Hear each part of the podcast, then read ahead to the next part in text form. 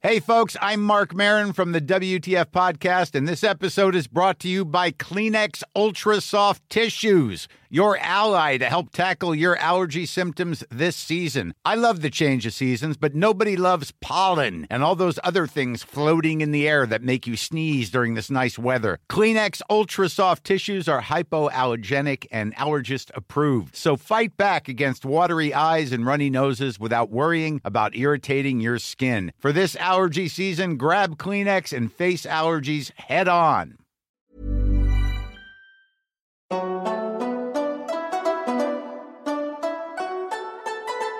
La tradición monárquica no empieza ni termina en Europa o Medio Oriente.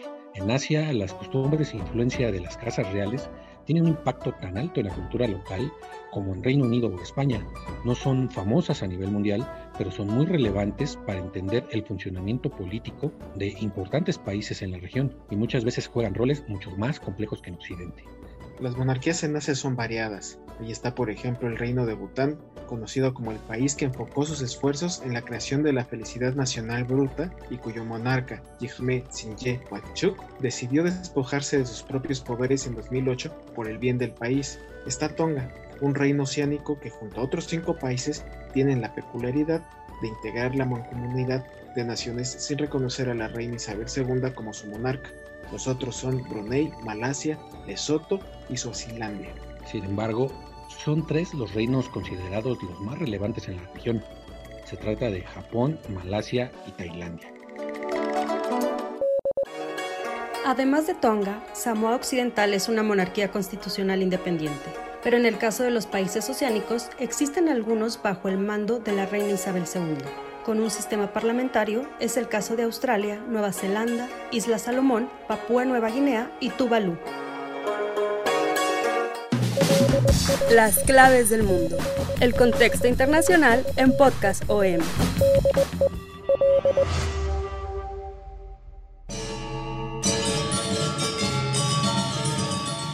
Saludos a todos, bienvenidos a las claves del mundo. En esta serie que hemos dedicado a las monarquías alrededor del mundo, pues en esta ocasión les vamos a hablar sobre los reinos del sudeste asiático. Son reinos pues muy particulares con sus características propias. Algunas cosas se parecen a los que hemos hablado tanto de Medio Oriente como de Europa, pero en otras son muy diferentes. Así que prepárense y vamos a comenzar con esta serie. Para ello me acompaña, como siempre, mi compañero y amigo Jair Soto. Jair, ¿cómo estás? Un gusto saludarte, Vic. Bienvenidos a este penúltimo episodio. Esperemos que les siga gustando y acompáñanos a conocer el resto de las monarquías en todo el mundo. En 2019, el inicio de la era Reiwa marcó un hito político en Japón el primero de mayo, tras la abdicación del emperador Akihito, su hijo Naruhito ascendió al trono. La renuncia de Akihito, la primera en dos siglos, fue tan inusual que el Parlamento tuvo que reformar algunas leyes para normar esta decisión con consecuencias incluso culturales. La Casa Imperial japonesa es la monarquía hereditaria más antigua del mundo. Su linaje data del siglo VI a.C. El emperador es el jefe de Estado y la máxima autoridad de la religión sintoísta.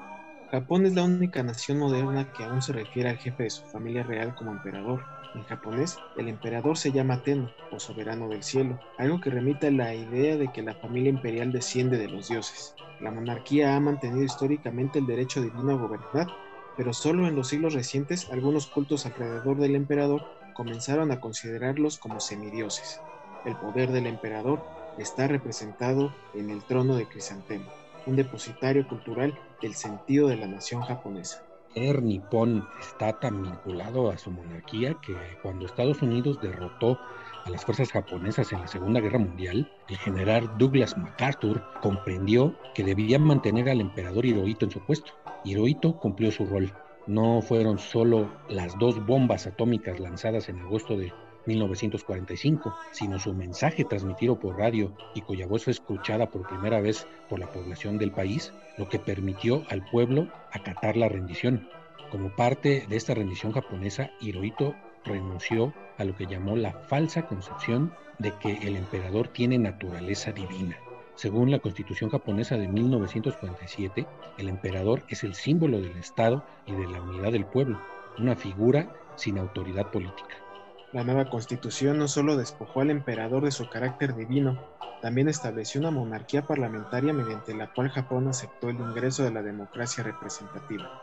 Sin embargo, el mundo no ha olvidado los crímenes de guerra del imperialismo japonés, aunque una ola reciente de revisionismo histórico busca relativizar la invasión japonesa a la península de Corea, a Taiwán y a China, así como negar las masacres perpetradas por el ejército nipón o la esclavización de mujeres para satisfacer a sus tropas. Japón intentó silenciar episodios como la masacre de Nankín en 1937, cuando el imperio del sol naciente desató una guerra de expansión en China, 42 días de horror en los que se cometieron numerosas atrocidades contra la población local. A principios del año 2015, el entonces primer ministro japonés Shinzo Abe expresó ante el Congreso de Estados Unidos su pesar por el sufrimiento causado por Japón durante estos terribles episodios de la Segunda Guerra Mundial. Y aunque no negó que mujeres coreanas sirvieron como mujeres de confort en los frentes bélicos en China y en el sureste de Asia, consideró que no existen pruebas de que estas mujeres fuesen coaccionadas o que el ejército japonés participe en su reclutamiento o encierro. No obstante, los testimonios de decenas de sobrevivientes que han narrado cómo japoneses que sirvieron en el ejército imperial de China las sacaban de sus casas a la fuerza para prostituirlas. La familia real japonesa está registrando una falta de herederos. Tras la posesión del emperador Naruhito, solo quedan su hermano Fumihito, su sobrino Isahito y Masahito, el octogenario hermano del antiguo rey Akihito, como únicos herederos al trono. La reducción de la familia real ha generado preocupación y han pedido reformas a la ley imperial de sucesión, ya que actualmente se prohíbe que una mujer herede el trono.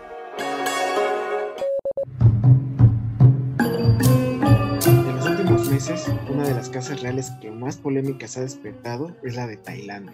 Justo el 20 de septiembre del 2020, a escasos metros del Gran Palacio de Bangkok, una placa rezaba que Tailandia pertenece al pueblo y no es prioridad del monarca. Al día siguiente desapareció. La monarquía ha sido considerada como una entidad que debe estar por encima de la política tradicional a tratarse de una reserva moral de la nación. Por lo mismo, la extrañeza cundió cuando el partido Tai Chart, vinculado con el ex primer ministro Taksin Shinawatra, anunció en febrero de 2019 que la princesa Ubol Ratana, hermana de Maha Vajiralongkorn o Rama X, representaría a ese grupo como candidata a primera ministra en las elecciones de marzo. La aventura duró poco. El propio rey Rama X, en el trono desde 2016, condenó la acción y la Corte Constitucional disolvió el partido. Este episodio fue el preámbulo de unas protestas estudiantiles inéditas que desde mediados de 2020 sacuden a Tailandia. El lema Tailandia pertenece al pueblo y no es prioridad del monarca resuena con más fuerza en las manifestaciones cada vez más numerosas. Al grito de abajo la dictadura, viva la democracia, miles de jóvenes han tomado las calles con tres exigencias principales, la disolución del Parlamento, una nueva constitución y libertad de expresión. Pero también tienen otra importante demanda, piden una reforma de la monarquía, un tema delicado en un país en donde según la ley cualquier persona que critique a la familia real puede ir a la cárcel. Además, las protestas están prohibidas debido al estado de emergencia por el coronavirus, con penas de hasta dos años de cárcel para quien infrinja la disposición. Pero esto no ha disuadido hasta la fecha las manifestaciones. Nuestro sueño es tener una monarquía que esté realmente en virtud de la Constitución, decía un joven manifestante a la BBC en agosto del año pasado. La inclusión de la monarquía en las peticiones estudiantiles ha intensificado el debate sobre el futuro de esta institución, algo impensable un año atrás. Las elecciones de marzo de 2019 fueron las primeras desde que una junta militar tomó las riendas del país en 2014, pero el ejército se ha negado a dejar por completo el poder y mediante las elecciones, con el apoyo del rey, reinstalaron a Prayut Chanocha como primer ministro. Así, ni meses de protestas masivas han terminado con el apoyo de la mayoría de los tailandeses al gobierno, menos a una monarquía con más de 700 años de antigüedad, y muchos han salido a la calle a darle su respaldo con camisas amarillas, en oposición al movimiento juvenil que pide reformas en el gobierno y la Casa Real. El rey Rama X es hijo de Bumibol, quien fue uno de los monarcas que más tiempo ha reinado en la historia, siete décadas en total, mientras Tailandia se convertía poco a poco en una potencia del sudeste asiático.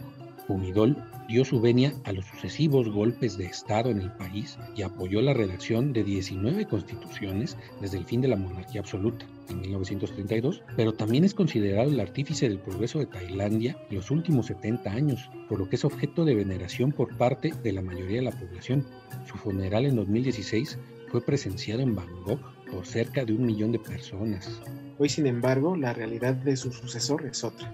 Vajiralongkorn es un monarca que no ha podido crear una conexión emocional con su pueblo y cuya vida privada está envuelta en el escándalo y el lujo de los resorts en la Baviera alemana, donde pasa gran parte de su tiempo. Este desprestigio, la represión y el cierre de medios de comunicación, mientras la economía tailandesa cae en su peor nivel en dos décadas debido a la pandemia de coronavirus, es lo que hoy alimenta las protestas juveniles en su contra, en búsqueda de la democracia que ha sido tan esquiva para Tailandia.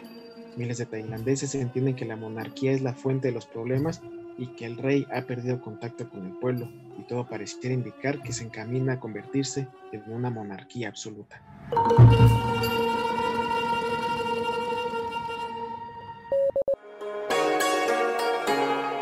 Para la mayoría de los tailandeses, la monarquía es algo sagrado, pero hay dos puntos por los que se sienten totalmente orgullosos de su corona. El primero de ellos es que su nación es el único país del sureste asiático que no ha sido colonizado. Además, su rey es el monarca vivo que lleva más tiempo en el trono, incluso más que Isabel II, la reina de Inglaterra. En el sudeste asiático existen cinco reinos, Tailandia y Bután, constitucionalmente declarados como monarquías parlamentarias, Camboya y Malasia, monarquías electivas, y Brunei, regido por un sultanato absoluto. Engrosa esta lista Yogyakarta, una provincia de la isla filipina de Java y la única en la que el pueblo no elige a su gobernador, cargo que ocupa el sultán.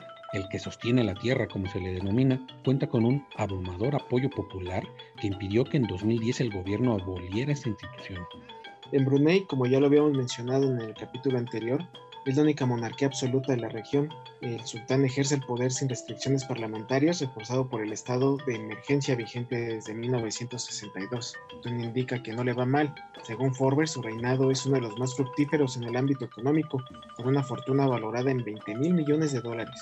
Sin embargo, la buena salud de sus finanzas no lo han librado de severas polémicas entre miembros de la familia real. El sultán es además primer ministro, ministro de Relaciones Exteriores, de Defensa y de Finanzas también jefe del Islam, en un país que en 2014 implementó regulaciones penales basadas en la ley Sharia. Su poder es incuestionable y toda crítica es penada con dureza y cárcel, como sucede también en Camboya. La constitución de Camboya preceptúa que el rey no tendrá el poder de nombrar un heredero al trono.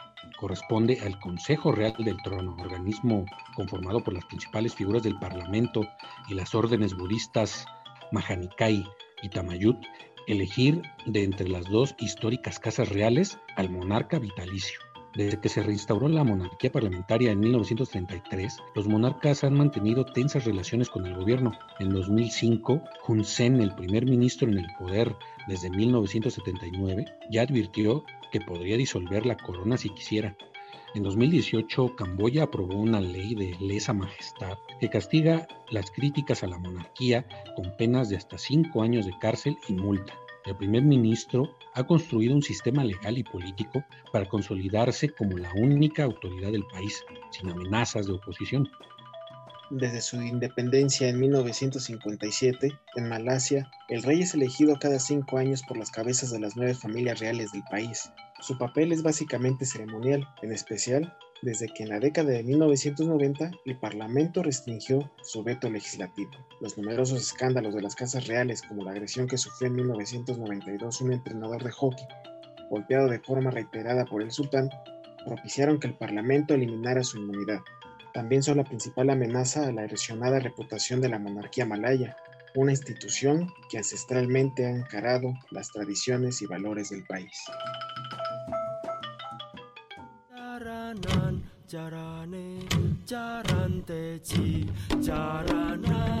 Con este episodio concluimos este recorrido histórico por las monarquías del mundo y los esperamos la próxima semana para las conclusiones.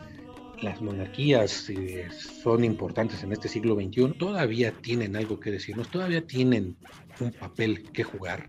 Esto lo trataremos de contestar a la luz de los últimos acontecimientos. Los esperamos.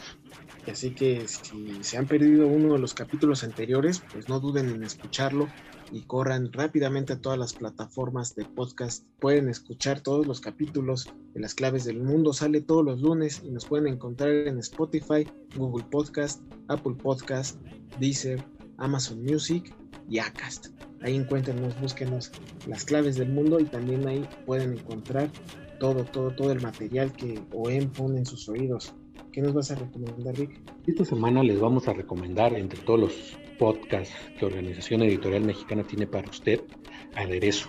¿Quiere saber los mejores lugares para comer, tener buenas recetas para hacer en su casa? No olvide escuchar Aderezo. Ya en la recta final de este serial nos gustaría muchísimo que nos compartieran su opinión, sus sugerencias, qué les ha parecido este material que les hemos compartido nuestros canales de contacto de Twitter, a, arroba podcastom. También tenemos correo electrónico podcast para que se pongan en contacto con nosotros. Muchísimas gracias Víctor, como siempre un placer compartir el micrófono contigo y también muchísimas gracias a Mitzi Hernández por ser la responsable de la producción de este podcast. Víctor, nos escuchamos la próxima semana. Gracias a todos. Esta es una producción de la Organización Editorial Mexicana.